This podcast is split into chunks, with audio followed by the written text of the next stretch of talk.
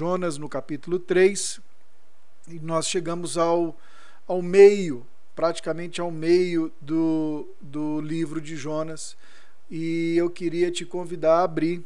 Abre aí, Jonas capítulo 3. Nós vamos ler os quatro primeiros versículos, nós vamos é, pa partir o capítulo 3 em dois. Né? Vamos colocar aqui nos próximos dois domingos, nós vamos olhar o capítulo 3. E o capítulo 3 é Jonas já em, em, uh, em Nínive. Né? A, gente, a gente vai olhar para esse capítulo e a gente vai entender algumas coisas desse capítulo e nesses próximos dois domingos. O tema, você viu aí, o tema da nossa, da nossa mensagem hoje é avivamento à vista, né? E e Jonas está prestes a viver aquilo que foi o maior avivamento bíblico que se tem notícia registrado nas Escrituras e que a história conta para gente. Então vamos lá, Jonas capítulo 3, do versículo 1 ao versículo 4, diz assim: Veio a palavra do Senhor segunda vez a Jonas, dizendo: Dispõe-te, vai à grande cidade de Nínive e proclama contra ela a mensagem que eu te digo. Levantou-se, pois, Jonas e foi a Nínive, segundo a palavra do Senhor. Ora, Nínive era cidade muito importante diante de Deus e de três dias para percorrê-la. Começou Jonas a percorrer a cidade a caminho de um dia e pregava e dizia: Ainda quarenta dias e Nínive será subvertida.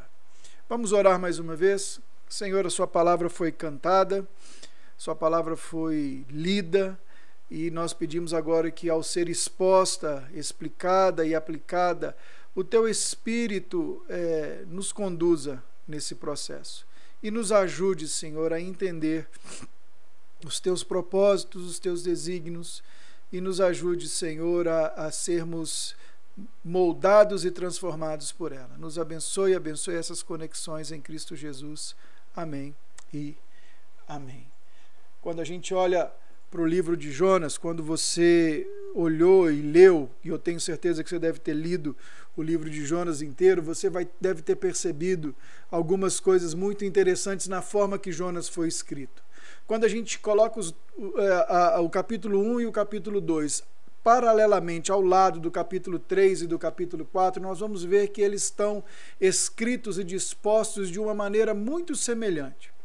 Quando a gente olha para o capítulo 1, do versículo 1 ao versículo 3, nós vamos ver que há uma equivalência a Jonas 3, do 1 ao 3. Há a mesma mensagem, a mesma escrita, a mesma coisa registrada ali. Em Jonas 1, Deus chama Jonas, do 1 ao 3. Em Jonas 3, do 1 ao 3, Deus chama Jonas novamente.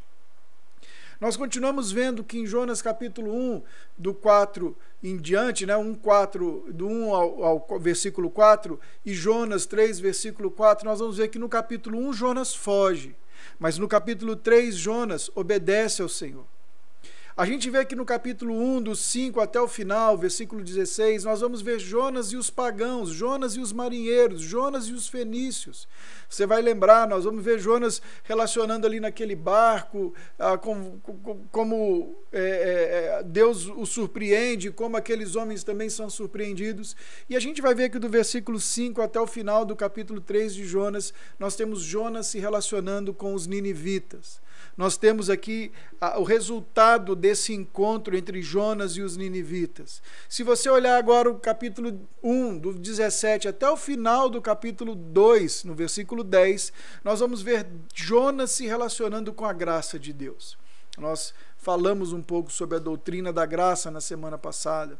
E a gente vê que no capítulo, praticamente o capítulo 2 de Jonas, começando ali no versículo 17 do capítulo 1 até o versículo 10 do capítulo 2, nós vamos ver, Jonas sendo convencido por Deus sobre a graça de Deus, sendo exposto à graça de Deus, aprendendo algo que Deus queria ensiná-lo, queria colocar para que ele chegasse a, a, ao entendimento, chegasse a, a conclusões, né? Que pudessem ensiná-lo e formá-lo e formatá-lo. E no capítulo 4 nós vamos ver novamente isso acontecendo. Então nós estamos agora no meio do livro de Jonas. Nós começamos agora Jonas, ah, ah, olhando Jonas por um outro aspecto agora. E há uma coisa muito interessante no livro de Jonas. Timothy Keller ele diz que Jonas, o livro de Jonas tem um paralelo muito interessante com a parábola do filho pródigo.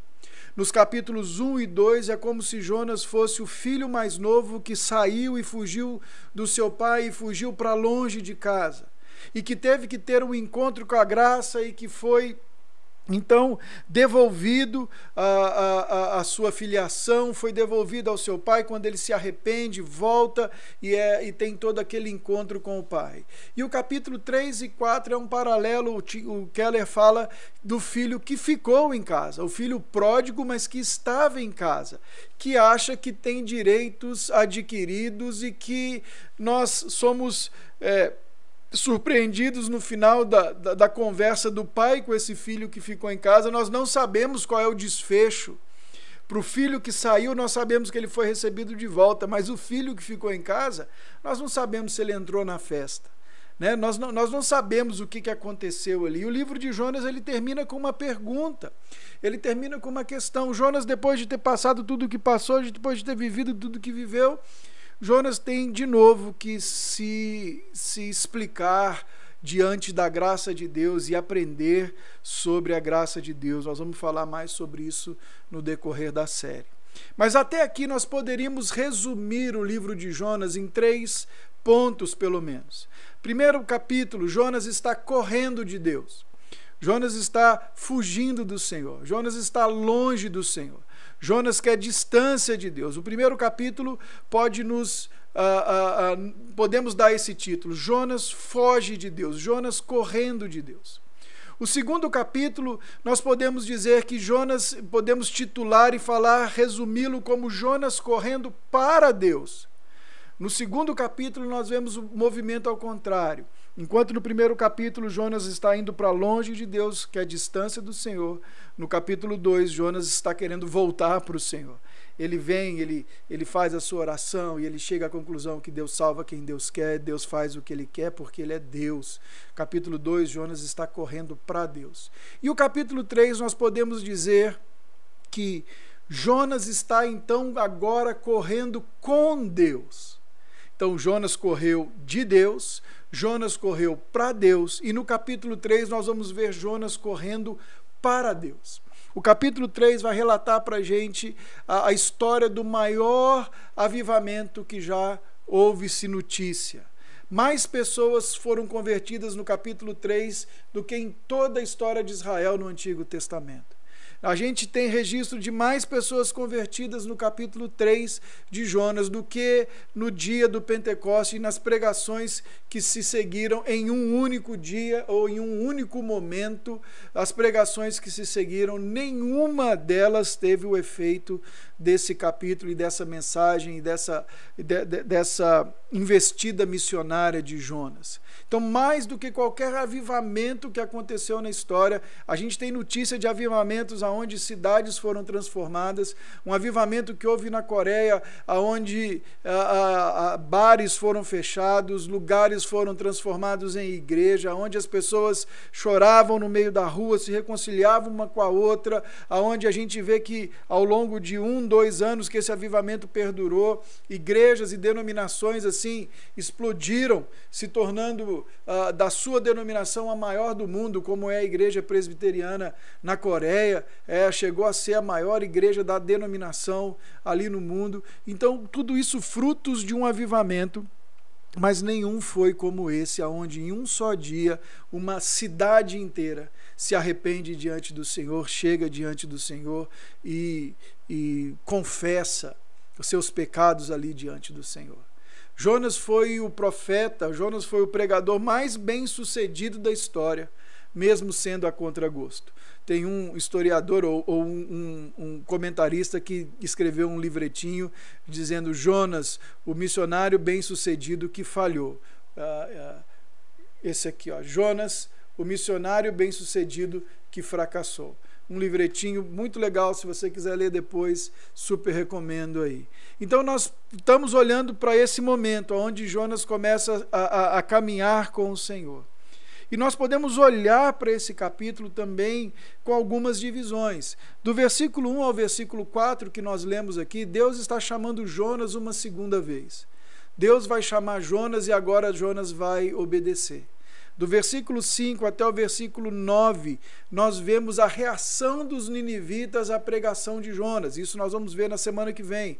E também o versículo 10, quando Deus resolve então não mais destruir essa cidade. Então, hoje nós vamos falar sobre esses princípios para um avivamento.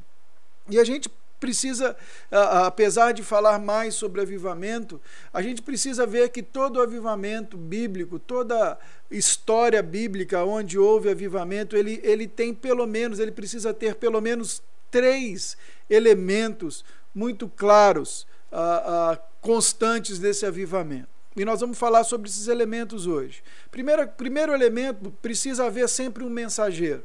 Em todo o avivamento da história, Deus agiu através dos seus filhos, através dos seus servos, através de mensageiros, de pessoas que foram e que se, se dispuseram, se levantaram e estavam à disposição do Senhor e, e obedeceram ao Senhor e foram até um determinado lugar ou até uma determinada cidade, como é o caso de Jonas, ou um determinado tempo, mas houve ali um mensageiro. Deus usou pessoas para que isso então começasse a acontecer.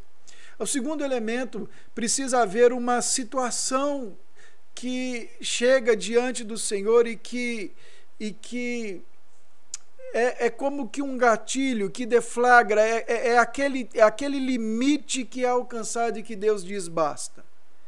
E precisa haver nessa situação um reconhecimento dessa situação por parte daqueles a quem a, a mensagem é dirigida. E a terceira coisa que precisa haver, muito claro, em um avivamento, é uma mensagem muito bem dirigida e uma mensagem muito bem clara para aqueles que estão ouvindo. E nós vamos ver que esses três elementos estão presentes aqui na mensagem de Jonas. Nós vamos ver que havia a situação. A situação, se você quiser olhar, você vai ver ah, comigo lá no versículo ah, ah, 3, né, que, que Jonas vai até Nínive e fala lá que Nínive era uma cidade muito importante diante de Deus. Era uma cidade que precisava de três dias para se percorrer, ou seja, Deus queria que chegasse a Nínive a sua mensagem. Lá no capítulo 2, no, desculpa, no capítulo 1, nós vamos lembrar, Deus vai chamar Jonas e vai dizer aqui no, no, nesse capítulo 3, vai até a Nínive. E no capítulo 1 ele disse, porque a malícia de Nínive chegou até mim. A medida do pecado de Nínive transbordou. Nínive atingiu aquele ponto aonde eu não mais consigo ser ou eu não mais sou longânimo. E aqui, irmãos, há uma, há uma coisa muito importante para a gente aprender aqui. Deus é longânimo. Ser longânimo não significa, não é sinônimo de que Deus é um Deus que compactua com a impunidade. Deus não é um Deus que compactua com aquilo que, que é impune, que é impuro. Antes, Deus ele é longânimo, ele é paciente, ele é benigno, ele deixa espaço para que o pecador se arrependa do seu pecado, para que o pecador se volte do seu pecado, para que o pecador retorne para ele. Então Deus olha para Nínive e Nínive está essa bagunça. Você vai lembrar dos primeiros das primeiras palavras, nós falamos para você que o Império Assírio era o lugar mais violento do mundo naquele, naquele contexto e naquele tempo. Eles eram ah, implacáveis contra os seus inimigos, eles eram violentos, eles, eles, eles eram rápidos para o mal. Então a gente vê que chegou um momento ali onde Deus fala: não, basta, chega, eu não vou mais tolerar o pecado na cidade de Nínive. E então Deus resolve mandar um mensageiro. Então nós vamos olhar para esses próximos dois pontos. Então a, a, situação nós já sabemos, o versículo 3 já nos, já nos diz isso, e o versículo 3 já nos mostra sobre a longanimidade de Deus. O versículo 3 diz que Nínive já tinha dado, já tinha chegado ao ponto aonde Nínive já tinha saturado, né, e a longanimidade de Deus agora, a misericórdia de Deus agora encontrou com a justiça de Deus, e Deus agora vem e vai julgar Nínive. Mas em seu amor, em sua compaixão, Deus ainda dá mais uma oportunidade para aquele povo vir ao arrependimento. Então a mensagem, uh, o mensageiro, o mensageiro, a situação e a mensagem são os três elementos que precisam estar ou que nós vamos ver sempre constante dos avivamentos que a gente viu na história e que a gente vê. Há uma outra coisa muito interessante. Todo avivamento, também na história, que se torna coletivo, ele é primeiro experimentado de forma individual.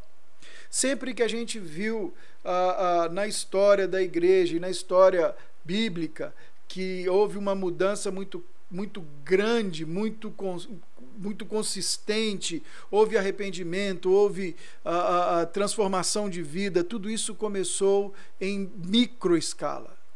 Então, uma das coisas que a gente precisa entender é que primeiro Deus quer fazer em nós, para depois, a partir de nós, fazer no todo, fazer em todo o mundo, fazer naqueles lugares que estão ao nosso redor. Primeiro Deus vai executar em nós. Primeiro Deus vai fazer conosco. Primeiro eu vou ter que olhar para as situações da minha vida. Primeiro eu prego para mim. Eu reconheço as situações da minha vida e a mensagem ela primeiro precisa ser aplicada para mim. E é basicamente isso que nós vamos ver que Deus está fazendo com Jonas nesses primeiros quatro capítulos. Nós temos aqui o relato no versículo 1, vamos olhar para o mensageiro que Deus escolheu. O mensageiro, no versículo 1, diz assim: Veio a palavra do Senhor. Olha bem o que está entre vírgulas aqui, o aposto. Esse, essa expressão entre vírgulas, ela está aqui porque ela quer ser destacada. Ela está entre vírgulas porque ela é importante para a gente. Veio a palavra do Senhor segunda vez a Jonas dizendo: Dispõe-te e vai a Nínive. Agora pensa comigo o seguinte: você é dono de uma empresa e você tem um funcionário que fica no caixa. E esse funcionário, ele, numa determinada situação, numa operação grande, ele te rouba, ele, ele, ele leva dinheiro do caixa. Você descobre que ele fez tudo isso. E aí você resolve, então, em graça, perdoá-lo você fala assim, não, eu vou perdoá-lo, foi um deslize, eu quero, eu quero perdoá-lo, então eu resolvo não mandá-lo embora. Eu não vou é, mandá-lo embora. E aí você conversa com ele na sexta e diz para ele, olha, eu não vou te mandar embora. Na segunda, quando ele chega, você entrega de novo para ele o, o, o, um jaleco ou o que quer que seja que você tenha lá na sua empresa e entrega para ele o cartãozinho do caixa, a chave do caixa e restitui ele, inclusive na mesma função de caixa. Você faria isso? Pensa comigo. Se você for mais crente que eu, e eu tenho certeza que deve ser, provavelmente você faria, mas eu, eu não sei se eu faria. Por quê? Porque essa pessoa traiu a minha confiança. E nós temos essa ideia de que a gente precisa uh, provar para os outros que somos dignos de confiança e reconquistar a confiança, e a gente vai distribuindo as nossas relações dessa maneira. Mas é interessante que Deus chama Jonas mais uma vez. O Jonas que tinha acabado de, de ser vomitado na praia. O Jonas, que quando ele chamou lá atrás, levantou e foi exatamente ao contrário, ele foi exatamente para outro lugar, ele foi exatamente buscar uma outra, uma outra, é, é, um, um outro caminho. E o Jonas ele vai se, se resistindo à mensagem do Senhor até três dias dentro do ventre de um peixe até que ele é convencido pela circunstância, pela situação e pela graça de Deus. E Deus olha para esse sujeito, Deus olha para esse cara e Deus diz assim: "Eu vou eu vou insistir no Jonas". quando eu fazia essa mensagem, eu fiquei pensando, mas por que Jonas? Será que não tinha outro? Por que ele? Que, que Deus está fazendo na vida do Jonas que nós podemos aprender e nós precisamos aprender, olhando para nós também como esses mensageiros de Deus? E, a, e o que eu cheguei à conclusão e eu queria compartilhar com você é que sempre que nós olhamos as Escrituras, sempre, nós vemos que Deus, ao chamar seus mensageiros, opera nos seus mensageiros, primeiramente, o teor da mensagem que Deus vai dar para os outros. Primeiro Deus opera no mensageiro. Primeiro Deus transforma o coração do mensageiro. Primeiro Deus ensina aquele pelo qual ele chamou para fazer aquele serviço, para que ele tenha não apenas autoridade, mas que ele saiba exatamente uh, o que Deus quer e o quanto custa servir ao Senhor e, e, e, e há um, um operar na vida daquele que Deus chamou. Meus irmãos, por isso talvez a gente perceba que a vida cristã não é uma vida fácil. A gente perceba que a vida cristã não é um playground. A vida cristã, como diz o reverendo Hernandes Dias Lopes, é um campo de batalha. Ela não é um parque de diversões. A vida cristã é uma grande batalha constante do Espírito Santo de Deus me transformando segundo a imagem de Jesus constantemente, para que eu seja esse mensageiro do Senhor aonde quer que eu vá. Quando você olha, por exemplo, para a vida de Isaías, a primeira coisa que Deus faz é, é chamar Isaías e ele, então, até o capítulo 5, ele está olhando para o povo. No capítulo 5 de Isaías, ele vai falar uma mensagem dura do Senhor. O que mais eu poderia ter feito por você, Israel? Eu te plantei, você é como uma vinha, eu reguei, eu fiz tudo o que eu podia. Ai de vós! E aí ele dá um monte de ais ali no capítulo 5. Até então, no capítulo 5, parece que Isaías está de fora, olhando para Israel, julgando aquela situação, vendo os pecados do povo e, e, e sendo ali como aquela pessoa que vai trazer trazendo uh, uma mensagem dura de Jesus. E aí a gente tem em Isaías o capítulo 6, quando ele começa dizendo que naquele ano que o rei Uzias morreu, naquele momento algo acontece na vida do, do profeta, na vida do mensageiro. Ele diz: Eu vi o Senhor. E ele estava sentado sobre um alto e sublime trono. E de repente, Isaías, diante da glória de Deus, ele não mais agora está olhando para o povo de Israel com julgamento e com, e com uma, uma, uma visão talvez fora do pecado, como se mais santo fosse, ele diz: Ai de mim que sou pecador. Ai de mim que sou pecador e que habito no meio de um povo pecador. De julgamento, o Senhor transformou o Isaías em um homem de compaixão. Às vezes Deus vai trabalhar na nossa vida, em alguns momentos na nossa vida, para nos ensinar algumas coisas que a gente precisa entender. E a gente precisa entender porque Ele tem nos convidado para pregar a um mundo caído, a um mundo que tem suas dores, as suas dificuldades, e, e, e Ele está dando para esse homem um Deus, Deus está dando para esse homem não apenas uma lição né, para Jonas, não apenas uma lição de misericórdia, graça e compaixão, mas ele está dando uma oportunidade de receber isso, de perceber isso na vida dele. Ao chamar Jonas pela segunda vez, Deus está dizendo para ele: Eu ainda quero te usar, meu irmão. Ainda quero te usar, meu filho. Eu ainda quero caminhar com você. Não importa o que você tenha feito até agora. Eu quero continuar caminhando com você, porque Deus ele vai chamar os seus mensageiros, ele está operando em Jonas algo sobre a graça, algo sobre com, com, compaixão. Antes de avivar Nínive, Deus queria avivar Jonas. Antes de avivar a nossa igreja, meus irmãos, Deus quer me avivar. Deus quer te avivar. Deus quer avivar cada um de nós. Deus quer avivar o micro primeiro. Antes da nossa igreja ser avivada, ser cheia de, de daquilo que você acha que é avivamento, e a gente vai falar depois sobre isso, mas antes da nossa igreja ser avivada, antes da nossa cidade ser avivada, Deus quer avivar o seu coração, Deus quer trabalhar em você, Deus quer mudar coisas em você. Talvez você é como Isaías, que tem que sair do julgamento à compaixão, talvez você é como o Jonas, que tem que sair da ira ao amor. Eu não sei sei, talvez você é, é, precisa de entender, mas Deus vai operar primeiro em nós, Deus não vai nos descartar. Esse princípio de Jonas é muito interessante. Antes de transformar minha esposa, antes de transformar meus filhos, Deus vai operar essa transformação em mim. Antes dele ouvir a oração, Senhor, muda lá o coração da Juliana, muda lá o coração da Ana Júlia. Deus vai mudar primeiro o meu coração. Deus vai operar primeiro em mim. Quando Deus chama Jonas pela, uma, pela segunda vez, é porque esse estabelece esse princípio. Deus vai operar no mensageiro a mensagem que ele quer trazer para aqueles que escutam. Deus quer operar primeiro em mim e em você, meu irmão. Isso vai uh, me ensinar, isso vai me, me trazer a empatia daqueles pelo qual eu vou pregar. Eu não sei quanto a você, mas eu já aconteceu algumas vezes eu diante de Deus, diante de uma circunstância, e de eu estar orando e eu estar questionando ao Senhor, e eu dizer: Senhor, por que eu? Por que comigo? Por que, que isso está acontecendo dessa maneira? E era como se Deus olhasse para mim e o Espírito Santo de Deus falasse comigo e dissesse assim: por que não você?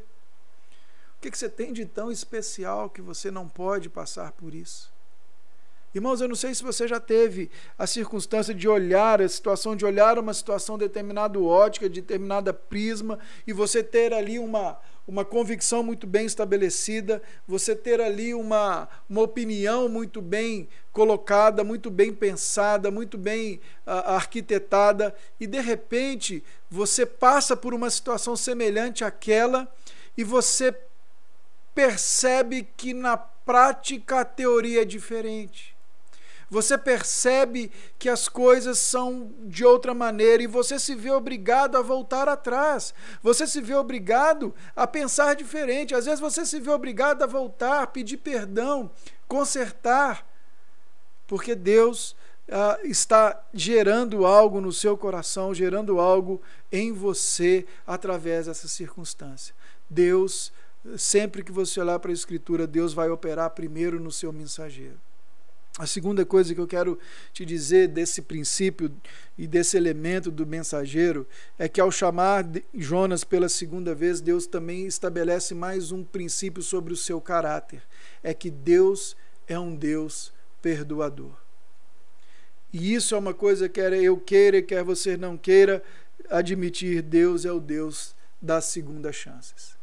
E eu vou te dizer que talvez a gente fale hoje que Deus é o Deus da centésima chance. Eu não sei em qual chance você está em alguma área da sua vida, mas às vezes a gente incorre de novo e de novo e de novo e nós vemos a misericórdia e a graça de Deus sendo estendida sobre a nossa vida.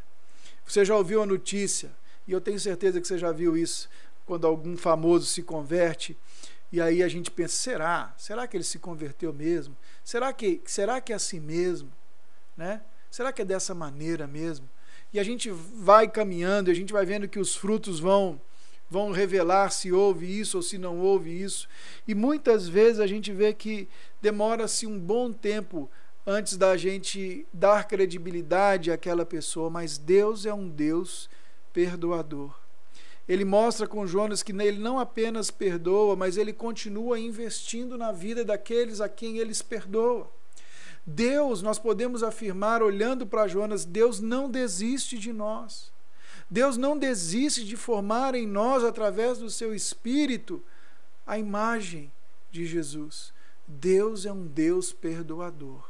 Deus é o Deus da segunda chance.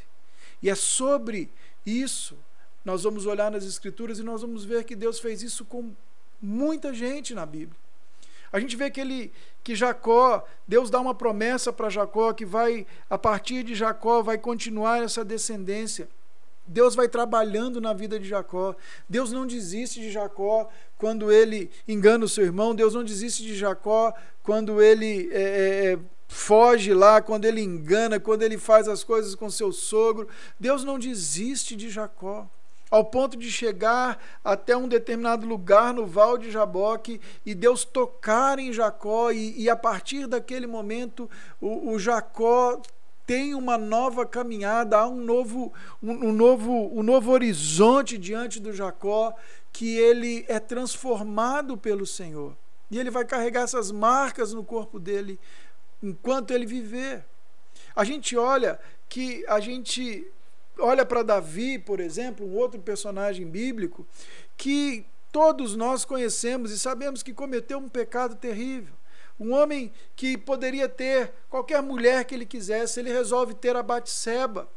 Batseba, que era esposa de Urias, um dos seus melhores soldados. O Davi não apenas dorme com a Batseba, mas o Davi manda a sentença de morte de Urias pela mão de Urias. Ele põe Urias para morrer.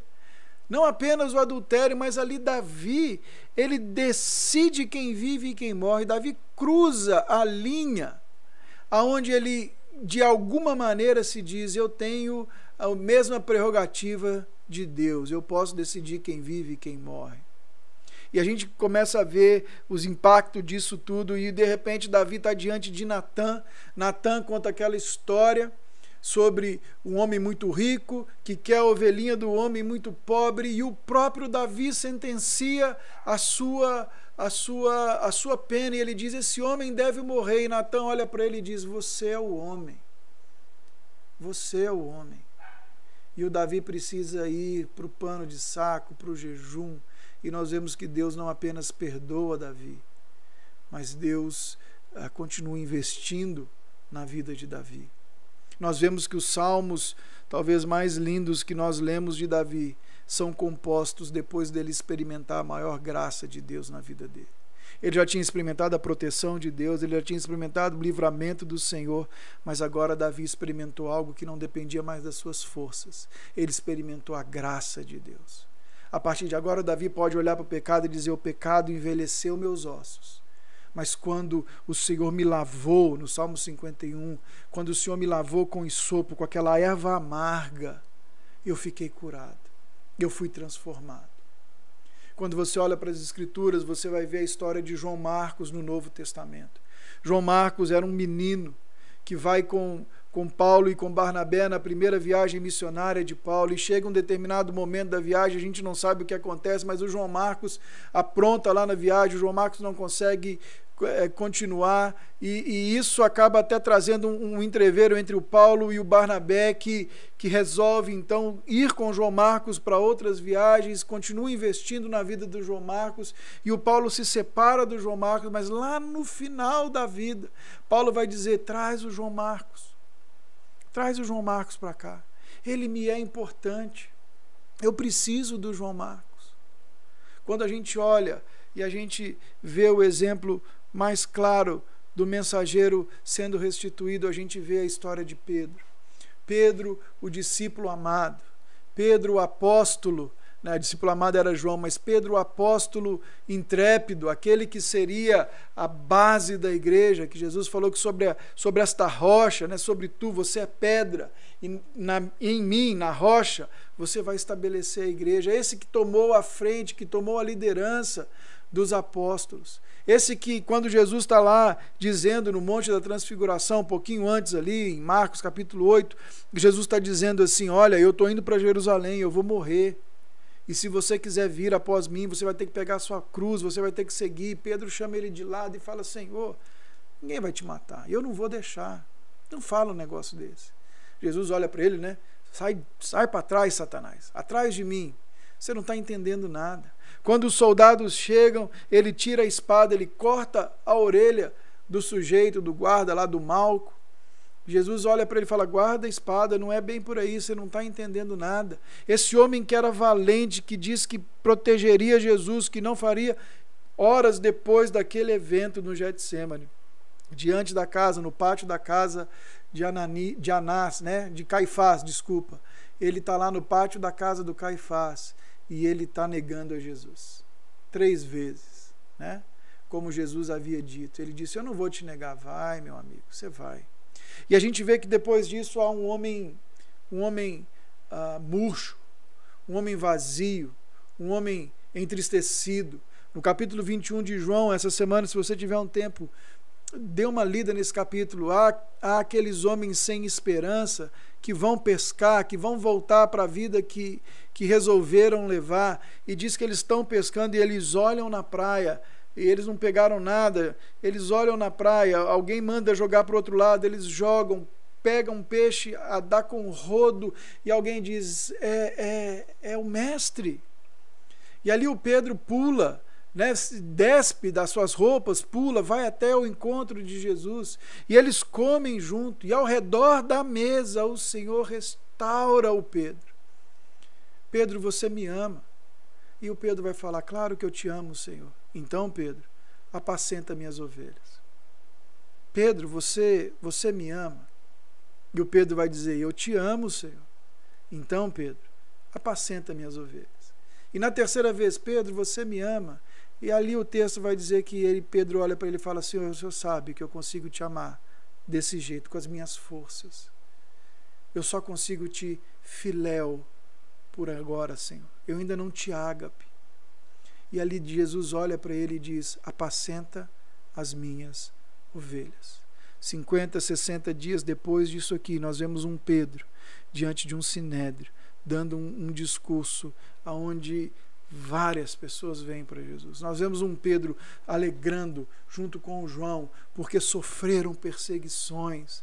Nós vemos um homem restaurado. Meus irmãos, Deus é o Deus de segunda chance. Deus é um Deus de terceira chance, Deus é um Deus de décima chance. Deus é um Deus que não desiste de cada um de nós. Deus não desistiu de você, Deus não desistiu de mim, e Deus não vai desistir dos seus. Nós vimos no domingo passado que a graça preserva os santos até o dia do encontro com o Senhor. Não é desculpa para nós, entretanto, viver uma vida de pecado, uma vida longe dos caminhos do Senhor. Porque o versículo 3 começa dizendo que Jonas se levantou e foi a Nínive. Jonas então obedeceu. Não apenas ter sido confrontado com a graça de Deus, ter reconhecido o seu problema, mas Jonas também obedeceu. Jonas caminhou em direção àquilo que Deus mandou ele fazer, querendo ou não querendo. Jonas obedeceu. Eu estava lendo e alguém uma das leituras tem alguém registra assim: e se Jonas tivesse comprado uma passagem de novo para Tarsis e partido, como que Deus faria? E aí o comentarista diz assim: a única coisa em que eu consigo pensar se isso acontecesse é que haveria outro peixe lá fora esperando por ele, ou talvez o mesmo peixe. A palavra do Senhor veio a Jonas pela segunda vez. E uma vez que ele é um homem de Deus, não acho que será necessária que ela venha a ele uma terceira vez. Desta vez, Jonas faz o que deveria ter feito, mesmo a contragosto da primeira vez. Jonas obedece. Então nós temos um mensageiro, um mensageiro que Deus operou nele a, o conteúdo da sua mensagem da graça e do perdão e da restauração. Um mensageiro que ganhou uma segunda chance, mas também temos um mensageiro que se posicionou diante de Deus. Ah, o primeiro ponto que eu comecei a falar aqui é que havia uma situação em Nínive, uma situação que chegou a um, a um limite em Nínive, uma situação que chegou a um ponto a, a, aonde era intragável mais para Deus, onde a longanimidade de Deus já não já não já não já não podia dar espaço à graça e sim teria que abrir o caminho para para a justiça. E isso também aconteceu na vida do Jonas. O Jonas, ao fugir, ele não apenas foge do Senhor, mas ele demonstra o quão longe ele estava de Deus. Sabe, meus irmãos, às vezes eu e você estamos também dessa maneira. E essa mensagem, as coisas que Deus faz em nós, precisam gerar em nós um posicionamento. Arrependimento é mudança de direção. O Jonas mudou a direção, ele não foi mais para Tarsis, agora ele foi obedecer aquilo que Deus chamou ele para pregar. Avivamento acontece quando nós obedecemos ao Senhor. Avivamento acontece quando nós reconhecemos o nosso pecado, quando Deus está trabalhando em nós, nós reconhecemos o nosso pecado, nós nos posicionamos diante do nosso pecado e nós passamos a andar agora contrário ao nosso pecado. não mais flertando com Ele, mas nós estamos indo longe dele, nós não queremos mais é, é, relacionamento nenhum com Ele. Um mensageiro, uma situação e uma mensagem bem estabelecida. Qual a mensagem que Jonas pregou? Versículo 4: Começou Jonas a percorrer a cidade a caminho de um dia e pregava e dizia: Ainda 40 dias e Nínive será destruída. Jonas pregou uma mensagem curta, cinco palavras no hebraico. Em português, ainda 40 dias e Nínive será destruída. Sete palavras em português. Não foi uma pregação retórica, nós vamos ver depois, não foi uma pregação com uma, uma boa oratória, não é uma mensagem cativante, não é uma mensagem de autoajuda, não é uma mensagem aonde você sai ali tranquilo e sai bem, não é uma mensagem que colocaria qualquer mérito sequer no Jonas. Aliás, méritos do avivamento nunca são do pregador. Nós, pregadores, somos apenas um canal pelo qual Deus quer fazer.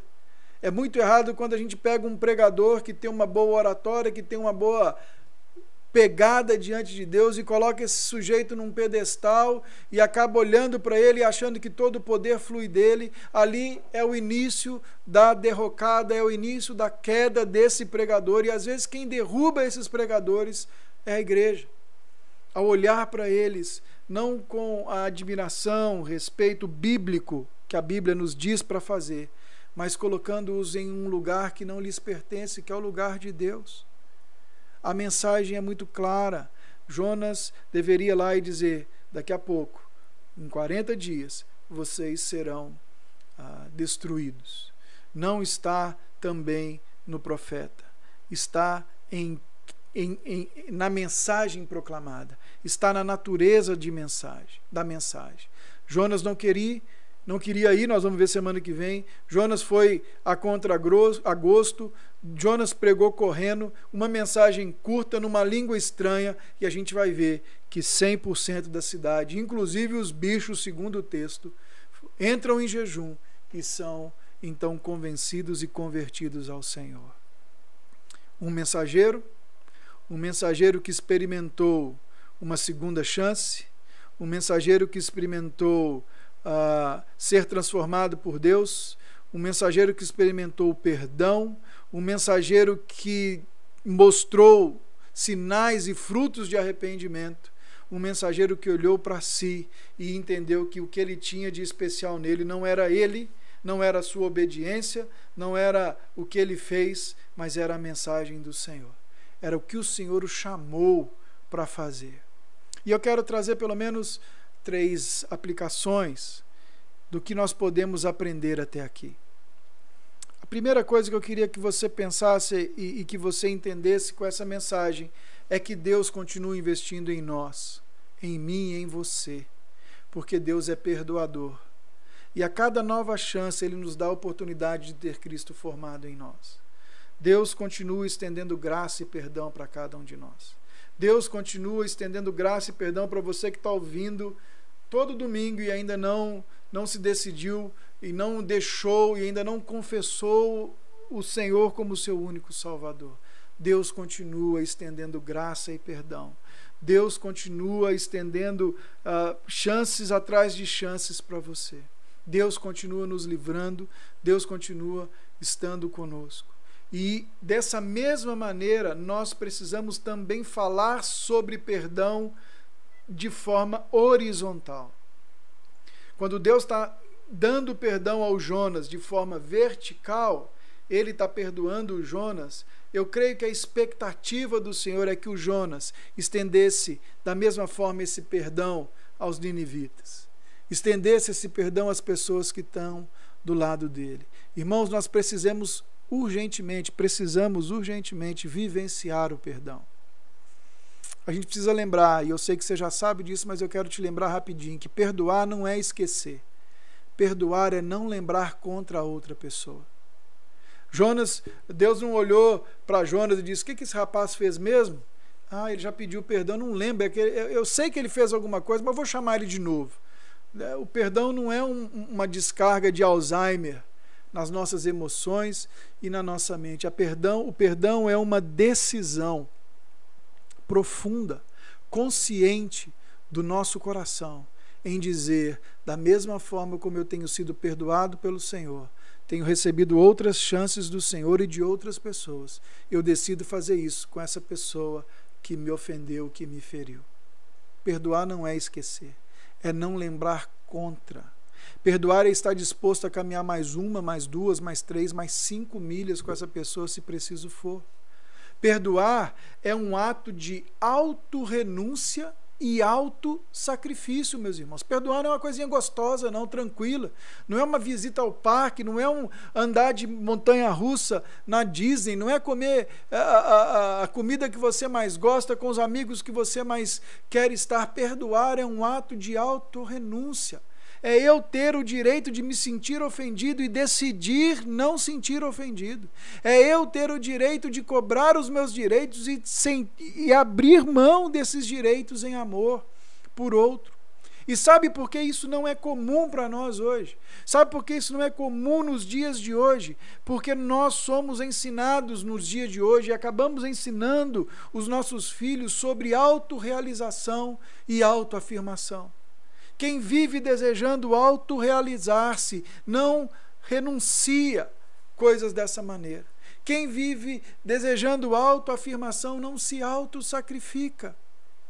Mas perdão exige renúncia e exige autossacrifício. Ontem eu estava ouvindo uma uma meditação, uma, uma palavra de um pregador, e ele contava o que aconteceu perto da cidade dele em 2006, lá nos Estados Unidos. E ele disse que um atirador entrou numa escola Amish. Amish é aquele, aquela, aquela, aquele povo ah, que vive em guetos, vivem ali é, isolados. Eles são de, de linha evangélica, mas são bem extremistas, não, não têm energia elétrica, não usam carros. Eles vivem em uma comunidade, uma vida à parte. E Parece que esse, esse atirador entrou e ele matou sete crianças, entre 7 e 13 anos de idade. E aí ele começa a contar que logo que a notícia chegou, ele matou e depois ele se, ele se, se matou, ele se suicidou. Uh, aquela comunidade de quais as crianças faziam parte se mobilizou e foram até a família desse atirador. E lá eles de público disseram: Nós perdoamos vocês. No velório das crianças que foi transmitido, eles vieram à frente, o porta-voz do grupo veio à frente e disse: Nós estamos doendo, nós estamos tristes, nós estamos sofrendo, mas nós decidimos perdoar esse homem, perdoar a família dele nós não vamos imputar a eles, nós vamos perdoar. E, e o pregador ia dizendo o impacto que isso causou na, na América como um todo. Como que alguém perdoa algo assim? Como que alguém faz isso? Nós só podemos perdoar quando a gente olha para nós e vê que nós fomos perdoados. É somente na ação do Cristo que Deus nos ensina a perdoar. Irmãos, uh, a vida no ministério às vezes nos ensina, e, e tem muita coisa que a gente não acaba não comentando e não falando, mas Deus trabalha nas áreas da nossa vida e Ele nos coloca em situações onde nós temos que perdoar, às vezes, o que a gente achava imperdoável, para entender um pouco do, do cuidado, para entender um pouco sobre quem Deus é. é. Às vezes a gente pensa em coisas que a gente nunca faria mas Deus, de alguma maneira, usa circunstâncias para quebrantar o nosso coração e nos lembrar que se Ele nos perdoou, quem somos nós para não perdoar alguém? Somos ensinados pelo mundo a autorrealizar e autoafirmar, mas o caminho do perdão exige de nós exatamente o oposto. Nós precisamos falar sobre perdão. É inconcebível para nós continuar, meus irmãos, domingo após domingo, ouvindo essas palavras, ouvindo o Evangelho, chegando em casa e continuar não conversando com o pai, não continuar conversando com a mãe, continuar não conversando com o irmão, com a irmã, continuar alimentando circunstâncias, situações no coração. É hora de você olhar para Deus chamando Jonas pela segunda vez e lembrar que Deus tem te chamado por tantas vezes quantas forem necessários e é hora da gente fazer uma faxina e é hora da gente estender perdão. Segunda aplicação que eu quero que você traga é que somente quem entendeu e vivenciou o processo de ser perdoado pelo Senhor e entendeu a graça de Deus, vai poder estender isso a outros. Você tem consciência que você foi perdoado? Você tem consciência que você era pobre, cego, nu, era miserável, que não tem nada em mim, em você que fosse que chamasse a atenção de Deus. E Deus olhou para você e Deus resolveu te perdoar. Você tem a consciência de que você às vezes é uma pessoa tóxica, que você é uma pessoa que gera problema para outros que estão ao teu lado, você é uma pessoa que tem as suas lutas e suas dificuldades e Deus olha para você e diz assim: eu, eu, eu te perdoo. Vamos começar de novo. Todas as vezes que você vai diante dele no joelho, nesse pecado recorrente na sua vida.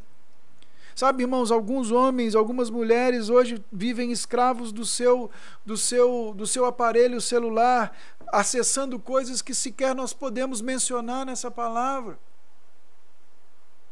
Mas todas as vezes que você se sente pesado depois de ter feito isso, você se ajoelha diante do Senhor e você sabe que o Senhor te perdoou. Você só vai conseguir dar esses passos se você entender o processo da graça. Você vai conseguir se perdoar se você entender o processo da graça. Você vai conseguir estender perdão a outros se você entender o processo da graça. E você vai se, conseguir se, se posicionar diante daquilo que você luta contra, se você entender que Deus está dando para você mais uma, mais duas, mais três e mais dez chances. Quantas chances Deus te deu? Terceiro aplicação que eu queria trazer para você. Assim como Jonas foi um sinal para os ninivitas, eu e você somos sinais para o nosso tempo. Deus nos chamou para esse tempo, para esse momento, e como Isaías nós temos que dizer: Eis-me aqui, envia-me a mim.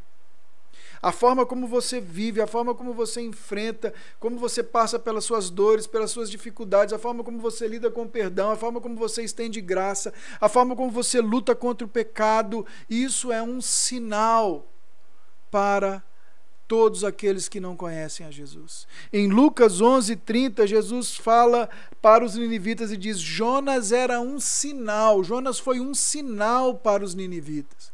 Nós vamos ver isso no próximo domingo, um pouco mais abrangente. Mas Jonas foi o sinal que os ninivitas precisavam. Quando eles olhavam para Jonas, eles reconheciam em Jonas uma figura diferente. Alguns vão dizer que porque Jonas passou um tempo no, no, no, no ventre do peixe, o suco gástrico do peixe afetou a sua aparência física. Mas Jonas era não apenas um sinal claro, mas ele estava vivendo essas verdades na vida dele. Caminhada como a sua caminhada, a minha caminhada com Deus é o que é que prega ao nosso redor. A maneira como deixamos Deus nos transformar, meus irmãos, é que testemunham sobre o Senhor. É a sua caminhada de quebrantamento, de transformação, que fala mais sobre Deus do que qualquer coisa que eu faça. Eu posso te mostrar 10 mil fotos fazendo trabalhos aonde qualquer lugar do mundo, mas o que muda a minha vida e o que muda as pessoas que estão ao meu lado é a qualidade da minha vida com Deus. É quem eu sou diante do Senhor. É isso que muda quem está do nosso lado. É muito mais, nós testemunhamos muito mais sobre Deus do que nossos feitos, quando nós nos deixamos transformar pelo Senhor, do que nossas conquistas, do que nossas uh, conquistas materiais, conquistas profissionais, e aí por diante. Nós somos um sinal quando Deus olha para nós, quando Deus olha e vê em nós. E quando Deus opera em nós, desculpa, não quando Deus vem em nós, quando as pessoas veem Deus trabalhando e vivendo em nossa vida. E eu quero te convidar para encerrar, a olhar para a sua vida como esse mensageiro.